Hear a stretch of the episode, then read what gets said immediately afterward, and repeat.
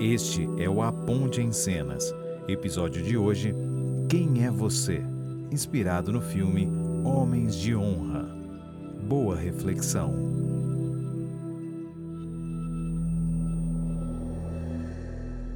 Você acabou de ver um trecho do filme Homens de Honra, que conta a história de um cidadão americano, negro, nos anos 50, que tem um sonho de ingressar na Marinha. Você viu nessa cena emocionante que ele, diante do seu chefe, do oficial, aquele homem que o treinou, ele vestindo a roupa de mergulhador, ele tem que dar 12 passos para provar que ele é competente o suficiente para realizar o seu sonho. Sua família está ali presente, é uma cena muito emocionante impactante, que nos inspira. E certamente nós, diante de alguns desafios que são colocados, nós vemos histórias como essas e nós cremos e acreditamos que conseguimos sim chegar lá, se, com perseverança e força de vontade.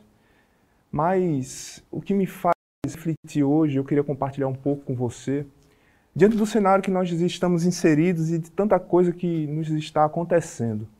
A primeira coisa que me veio à mente é que, às vezes, infelizmente, nós não conseguimos dar os 12 passos.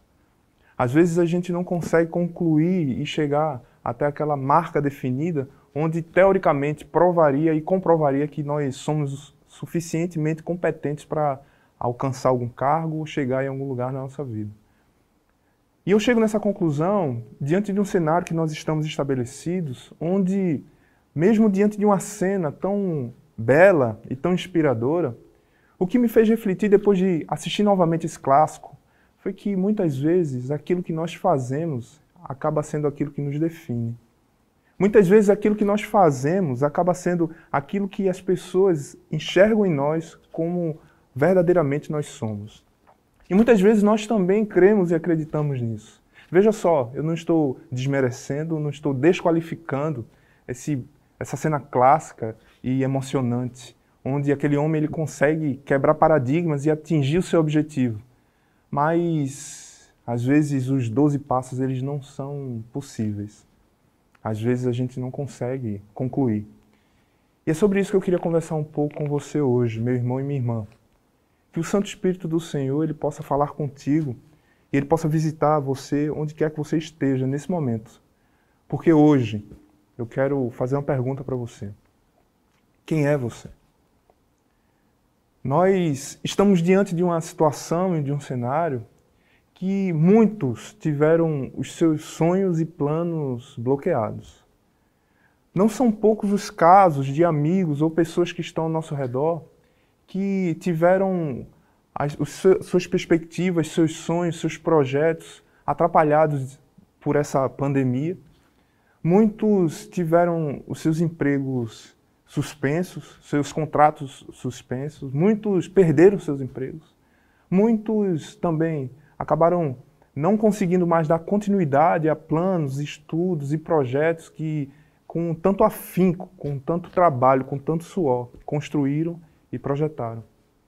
Nós estamos diante de uma situação onde aquilo que nós fazemos muitas vezes não foi mais viabilizado. E eu falo de um lugar onde eu quero compartilhar com você hoje, que eu falo de um lugar onde também me incomoda e eu me insiro nesse contexto. Há semanas eu venho lutando contra esse sentimento de não enxergar aquelas virtudes que fazem com que a nossa vocação ela seja confirmada todos os dias. Nós estamos diante de uma situação, e veja só, onde nós que somos pastores, nós estamos impedidos de exercer aquilo que nós fomos chamados de uma forma direta e básica para fazer. Nós não conseguimos estar com as pessoas, nós não conseguimos sentar com as pessoas. Nós, por mais que possamos usar da tecnologia, e graças a Deus por isso, mas é diferente você poder sentar e olhar no olho do seu amigo, e você poder abraçar e orar e chorar com a sua irmã.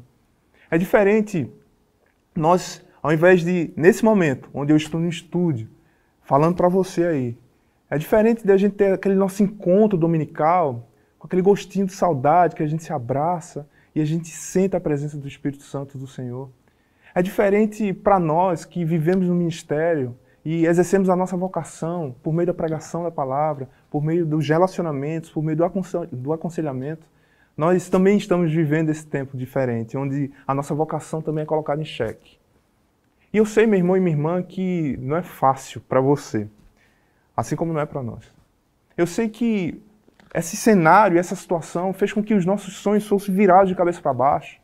E a palavra que eu quero trazer para você hoje é a palavra que vem ao meu coração como um, um grito do meu Senhor e do teu Senhor, dizendo assim: o que você faz não te define. E eu quero dizer isso para você nesse momento. Antes de abrirmos a palavra de Deus, eu quero já que você parta desse ponto, entendendo e lembrando de que não é o que você faz o que te define. E para te mostrar isso, eu quero te convidar a abrir a palavra do Senhor no Evangelho segundo João, no capítulo 8, a partir do verso 25. Nós leremos quatro versos, mas o primeiro que eu quero compartilhar com você, lá em João, no capítulo 8, a partir do verso 25, a palavra de Deus nos leva para o meio de uma história, para o meio de uma narrativa, onde as primeiras palavras dizem a seguinte frase: Quem é você? perguntaram eles. E a resposta do nosso Senhor Jesus é: exatamente o que eu tenho dito o tempo todo.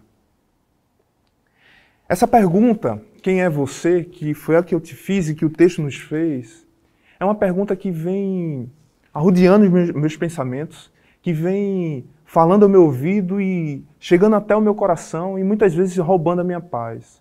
Porque, como eu acabei de falar, às vezes, quando a nossa vocação, aquilo que nós fomos chamados para fazer, você imagina, você que desenvolve alguma profissão, alguma função, alguma característica sua forte, que você tem um hábito de desenvolver isso todos os dias e agora nós estamos bloqueados, nós fomos travados, nós não estamos conseguindo dar continuidade a isso. Eu imagino que, assim como é para mim, você certamente em alguns momentos você colocou em xeque aquilo que de fato você acreditava que era. Porque não são poucos os hábitos e os costumes que a nossa cultura criou para fazer com que nós pudéssemos entender que a nossa definição era exatamente aquilo que a gente fazia. E quando uma situação como essa, que ninguém esperava, uma situação como essa em que ninguém que vive nesse século está preparado ou viveu algo parecido com isso, nós, quando nós somos tomados de surpresa, de assalto por uma situação como essa, naturalmente, nós questionamos aquilo que de fato nós somos. E as palavras de que a palavra de Deus nos trouxe, essas primeiras palavras, no verso 25, que diz: Quem é você? perguntaram eles. É uma pergunta que está carregada de, de, de, de símbolos e a resposta de Jesus vai trazer para ele uma grande responsabilidade. Quando eu me debrucei na palavra de Deus para saber o que Deus tinha para falar ao meu coração e ao seu coração, essas primeiras palavras elas vieram como uma espada e foram até meu íntimo, fazendo também essa pergunta para mim. E quando eu fui entender o contexto desse texto, eu queria compartilhar com você nesse momento para você entender a profundidade e a responsabilidade que Jesus estava assumindo nesse momento quando ele respondeu essa pergunta. Jesus aqui, ele está num momento no ápice do seu ministério. Jesus, ele agora, já aquele homem em que as suas histórias, a sua fala, o seu posicionamento, os milagres que ele realiza, tudo isso está sendo falado em todos os cantos daquela região em que ele vivia, fazendo com que as pessoas falassem dele nas praças, nas festas e nas mesas. Jesus ele está em ascensão completa no seu ministério. Jesus, depois de ele realizar alguns feitos, como a multiplicação dos pães e peixes, Jesus ele tem o seu testemunho validado pelas suas palavras, depois dele colocar os homens que eram sabedores da lei em xeque na situação e na história daquela mulher que foi pega em adultério. Jesus, ele, após todos esses eventos, no, mais ou menos no meio do livro de João, no ápice do seu ministério, esses homens perguntam a Jesus quem ele é na tentativa de fazer com que ele usasse palavras que o próprio condenasse. E a resposta de Jesus é exatamente o que eu tenho dito o tempo todo. A resposta de Jesus é: eu, o que eu sou, eu deixei claro para vocês nas minhas palavras e nas minhas atitudes. O que eu sou e o que eu represento é aquilo que eu venho com coerência falando e construindo. Eu não sou apenas o que eu faço. Eu não sou apenas o que eu falo. Jesus ele está respondendo e está iniciando conosco essa conversa, primeiro dizendo: olha, Vai devagar. Você não é somente aquilo que você faz. Você não é somente aquilo que você sabe fazer. Você é muito mais do que isso. E a continuação do texto, e eu quero que você leia comigo no verso 26 e 27. A palavra de Deus nos diz o seguinte: após essas palavras de Jesus, ele continua dizendo: Tenho muitas coisas para dizer e julgar a respeito de vocês, pois aquele que me enviou merece confiança e digo ao mundo aquilo que dele ouvi. Eles não entenderam que lhe estavam falando a respeito do Pai. Isso é o verso 27. Veja só, Jesus, quando ele diz: Eu tenho muito a dizer e a julgar, porque tudo que eu faço, eu estou representando e eu estou reproduzindo aquilo que eu ouvi do meu Pai. Mas eles não conseguiram entender que Jesus estava falando do Deus daquele povo. Quando Jesus ele se referia ao Pai, ou se você voltar um pouco nesse texto, nesse capítulo 8 de João, você vai perceber que quando Jesus diz que está indo para um lugar onde aqueles homens não poderão ir, eles não entendem a fala de Jesus. E eu acho muito interessante porque essas pessoas que estão arguindo, que estão perguntando, essas pessoas que estão indagando Jesus, são os homens que são responsáveis pela manutenção das ordenanças e da obediência da lei de Deus dentro do povo de Israel. São os homens que são conhecedores de uma forma profunda da lei de Deus. E quando nós damos continuidade a esse texto, eu leio o verso 26 e 27, a palavra que me veio ao coração é que muitas vezes nós ouvimos falar de Deus, muitas vezes nós sabemos sobre Deus, muitas vezes nós temos muita informação ou experiências no passado em que nós a gente se agarra a essas experiências, mas quando o nosso coração ele não está devidamente alinhado àquilo que é a vontade do nosso Deus para nós, quando nós não estamos atentos para ouvir a sua voz, quando somos questionados, como Jesus foi no verso 25, dessa seguinte forma: quem é você? Nós sentimos uma necessidade enorme da aprovação e da validação das pessoas que estão ao nosso redor. Nós titubeamos e nós fraquejamos na nossa identidade, na nossa essência, porque muitas vezes nós não temos convicção naquilo que nós cremos ou que naquilo que nós vivemos.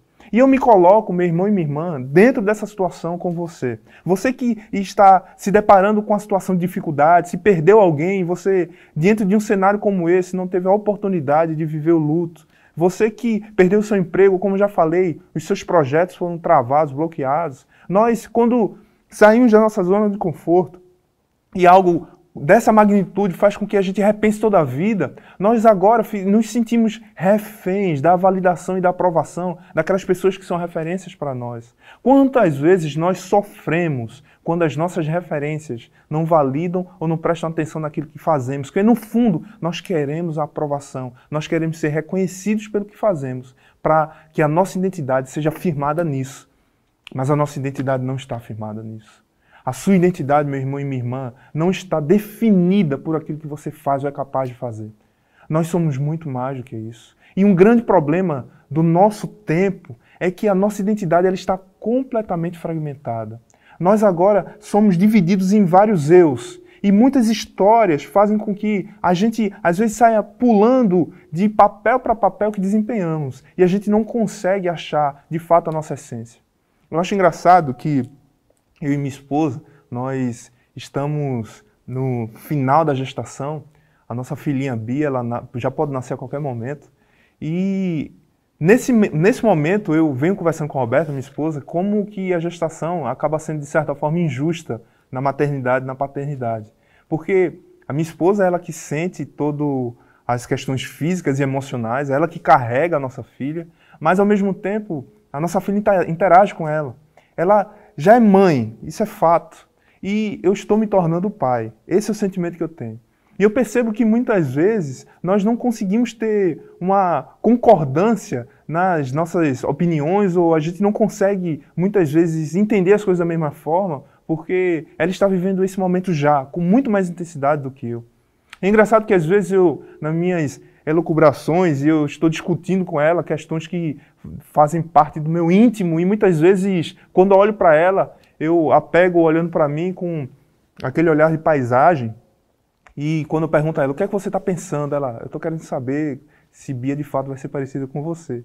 Porque ela já é mãe ela já vive isso com muita intensidade. Nós estamos em não em descompasso mas a gente está em passos diferentes em rumo à paternidade e à maternidade Mas eu sei que quando ela nascer, nós dividiremos as noites sem dormir, os banhos e o choro. E aí a gente iguala nesse papel. Mas esse é um papel que nós desempenhamos na nossa vida. E é um papel que está ingressando na minha caminhada, na minha jornada, naquilo que eu construí para mim. Eu sou uma pessoa que eu desempenhava outros papéis na minha vida e agora a paternidade ela está assumindo um lugar. E nós, todos nós, desempenhamos papéis. Todos nós temos algo na nossa vida que acaba sobressaindo. E o perigoso é quando nós deixamos que isso que se sobressai acabe definindo aquilo que de fato nós somos. Muitas vezes a sua profissão, ou aquilo que você demanda mais tempo, mais serviço, aquilo que você se desgasta mais e se entrega mais, acaba sendo aquilo que você consegue, de pronto, apresentar alguém quando alguém te pergunta quem você é. Ora, nós não sentamos com a pessoa quando ela pergunta quem nós somos e contamos toda a história da nossa vida. Nós, muitas vezes, nós nos definimos pelo que fazemos ou nos definimos pelo momento que nós estamos vivendo. E é comum nós passarmos por esse momento na vida onde a gente oscila e muda esses papéis. É comum, como eu acabei de falar, o papel da paternidade não fazia parte da minha história, mas agora já faz. Eu já converso com amigos que são pais, eu tiro dúvidas sobre isso. Mas quando esses papéis eles se tornam o centro da nossa existência, eles se tornam o núcleo daquilo que nós cremos que somos, esse é um grande problema, porque os papéis eles passam, os papéis eles mudam, os papéis eles não são firmados onde deveria ser. E nós, diante disso, quando estamos diante de situações de dificuldade, de tempestades, onde esses papéis eles precisam ser ressignificados, Muitas vezes nós achamos que a nossa identidade foi perdida. E assim como esses homens, por mais que estejamos diante do Deus encarnado, muitas vezes nós não conseguimos nem entender o que ele está falando. Não foram poucas as vezes que eu, no meio das minhas angústias e crises, Deus estava do meu lado, falando comigo de uma forma tão clara. E eu não conseguia ouvir a sua voz. Eu não conseguia entender o que ele me dizia. Porque, no fundo, eu queria resgatar aquela importância desse papel tão precioso que para mim é, que acabou se tornando o centro da minha vida. Nós não conseguimos ter respostas simples para isso. Nós não conseguimos resolver esse problema com facilidade. Nós, a todo tempo, somos colocados à prova. E nós não conseguimos, muitas vezes, entender que aquilo que somos de fato não é definido por aquilo que fazemos. Mas o texto continua, e eu queria compartilhar com você a esperança do Evangelho, que nos fala que existe sim uma possibilidade de entendermos que somos mais do que fazemos.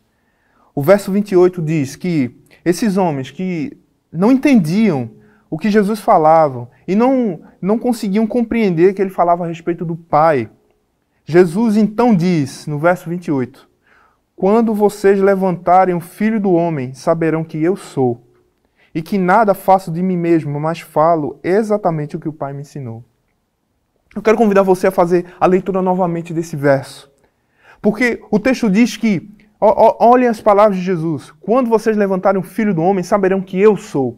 Perceba na sua Bíblia que esse eu sou, ele está com as iniciais maiúsculas, que é exatamente a forma, veja que interessante, que Deus se apresenta a Moisés quando a sarça ardente chama a atenção daquele homem. Lembra dessa história? Moisés, ele está há 40 anos distante do Egito. Moisés, ele vê uma sarça ardente. Moisés, aquilo chama a atenção desse homem. Ele se aproxima e Deus fala com ele e diz: Tire as suas sandálias, põe o rosto em terra, porque onde você está pisando é um local santo, porque eu estou aqui.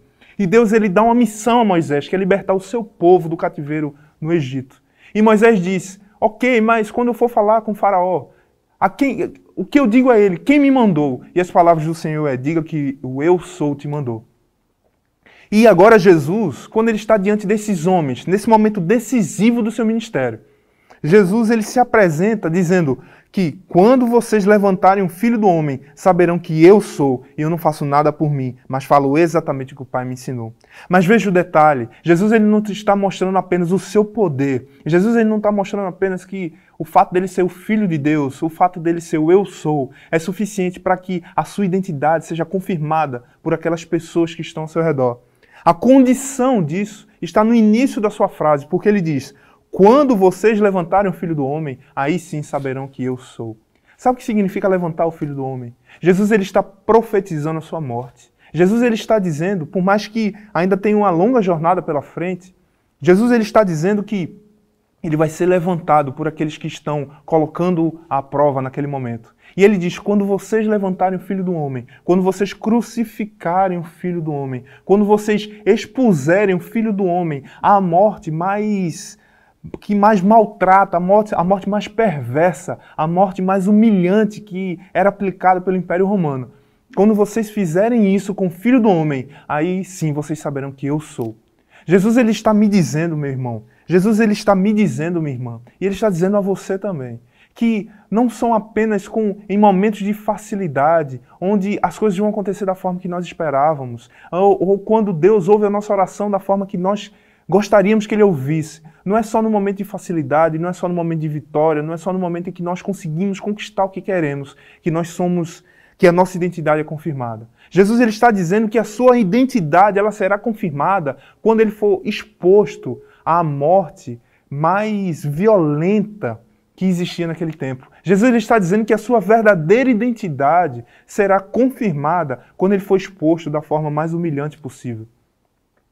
Jesus ele está ensinando a mim e a você, dizendo que aquilo que nós somos não depende do sucesso do que fazemos. Aquilo que você é, o que você de fato é, não depende daquilo que você faz.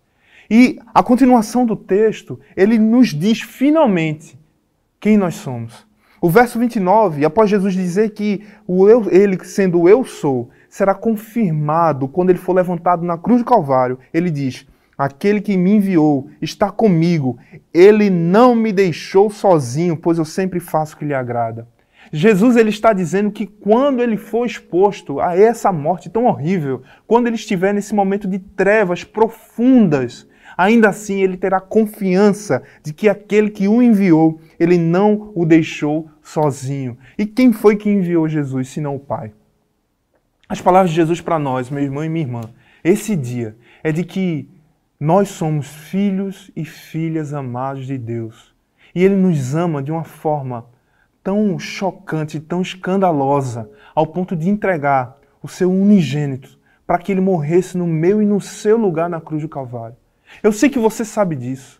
Eu sei que muitas vezes nós ouvimos essas palavras, mas parece que elas não tocam o nosso coração, porque no fundo nós ainda queremos que outras coisas nos definam. No fundo ainda nós queremos que aquilo que somos, aquilo que fazemos, a gente quer que isso se misture e que as coisas aconteçam da nossa forma. Nós não conseguimos no íntimo do nosso coração acreditar que a nossa verdadeira definição é suficiente para que tenhamos uma vida de abundância. Mas essas são as palavras do evangelho de Jesus. Essas são as palavras do Senhor para você hoje. Ele está dizendo: Minha filha, você é uma filha tão amada que eu entreguei a vida por você. Meu filho, você é um filho de Deus tão amado que eu fui levantado na cruz do Calvário para que você tenha vida. E a promessa desse Senhor é que Ele não nos deixará sozinho em meio às trevas, em meio à situação que muitas vezes nós achamos que ela não terá saída. Jesus ele está dizendo: quando eu for levantado, quando eu for exposto, quando eu morrer na cruz, ainda assim, eu sei que Ele não me deixará sozinho, pois eu estou nele. Não é fácil. Quando as dificuldades nos assolam, quando os planos frustram, quando perdemos quem amamos, quando as coisas mudam de uma forma que nos sentimos impotentes. E muitas vezes nós ouvimos e repetimos essas palavras, dizendo: somos filhos e filhas de Deus mas parece que essas palavras não penetram no nosso coração com profundidade suficiente para fazer com que a gente possa descansar. É nesse momento, meu irmão e minha irmã, é nesse momento onde você acha, ou quando eu acho, que é algo que faremos, que nos encherá dessa esperança. Veja, mais uma vez, quando nós achamos que precisamos fazer algo diferente para que de fato essa identidade recaia sobre nós, quando nós tentamos e lutamos fazer com que esse Deus ele preste atenção nas nossas preces e ele confirme para mim e para você que somos filhos, e quando nós nos frustramos também com isso, é que nós lembramos que esse Jesus, ele morreu no meu e no seu lugar. E esse sacrifício, ele é suficiente para fazer com que Deus, o Pai, o Pai do nosso Senhor Jesus, ele olhe para mim e para você como filho e filha. Isso quer dizer que a graça de Deus é que foi derramada em nós, que não é nada que nós faremos que nos dará essa condição, esse direito de ser chamado de filho e filha. Nós já somos filhos e filhas. O nosso papel agora é descansar e acreditar que se estamos na vontade desse Deus, se nós estamos fazendo aquilo que lhe agrada, a nossa identidade, ela está confirmada, segundo a pessoa de Jesus, que nós estamos no Pai e nós somos filhos. Eu quero que você, meu amigo e minha amiga, você possa carregar essa esperança no seu coração, crendo que não é o que nós fazemos que nos define, não é aquilo que nós somos capazes de produzir ou conquistar que nos fará ser conhecidos e reconhecidos como filhos de Deus. Nós já temos essa identidade, porque o sangue derramado na cruz do Calvário foi suficiente para apagar o meu e o seu pecado. Que isso encha o nosso coração de convicção. Que em meio às tempestades da vida, que em meio à desesperança, que em meio ao medo e às dúvidas, nós possamos crer de uma vez por todas que não são essas situações que nos definem. O que nos define é que nós somos filhos e filhas de Deus. E agora nós carregamos essa identidade, confiando de que Ele está conosco e Ele não nos abandonará. Que Deus te abençoe. Que você possa enfrentar esse tempo com coragem, crendo que o teu Senhor está contigo os planos, eles vão florescer novamente no nosso coração. Nós somos seres que precisam sonhar para viver. Novos sonhos serão plantados em você, mas que tudo que façamos seja para agradar e fazer de acordo com a vontade desse Deus, porque é isso que nos fará crer e confiar que Ele está conosco todos os dias da nossa vida. Você é um filho amado de Deus, você é uma filha amada de Deus. Não deixe que ninguém nem nada te defina como algo menor do que isso. Não deixe que ninguém nem nada te defina como algo menor do que isso. Que você possa carregar essa identidade e que você possa ter paz no seu coração, crendo que esse Deus, ele está contigo, hoje, amanhã e para sempre. Eu quero te convidar a fazer uma pequena oração comigo agora e entregar o seu coração por inteiro nas mãos desse Senhor. Baixe sua cabeça e feche seus olhos onde você está agora. Senhor, nós queremos nos aproximar de Ti em oração. Nesse momento, para te pedir, Senhor, que Tu possas encher o nosso interior dessa convicção e esperança de que nós somos filhos e filhos teus, Senhor. Senhor, eu te peço que em meio à tempestade, em meio à dúvida, em meio à insegurança, que nós possamos acreditar que tu estás conosco em todos os momentos e que não é nada que possamos fazer que nos dará esse direito. Senhor, que nós possamos entregar o nosso coração por inteiro nas tuas mãos e confiar, Senhor, no teu braço forte, na tua mão amorosa e que tua graça já nos alcançou. Que nós possamos crer que estamos no nosso Senhor Jesus e Ele, Senhor, está à tua direita intercedendo por nós. Nós somos filhos e filhas teus, Senhor. Isso já é suficiente para entender que nós, nossa identidade está pautada nessa verdade. Recebe a nossa oração. Nós oramos em nome do nosso Senhor Jesus Cristo. Amém. Que Deus te abençoe. Que você tenha uma excelente semana. Você acabou de escutar A Ponte em Cenas trecho do nosso programa que você assiste na íntegra através do somosaponte.com.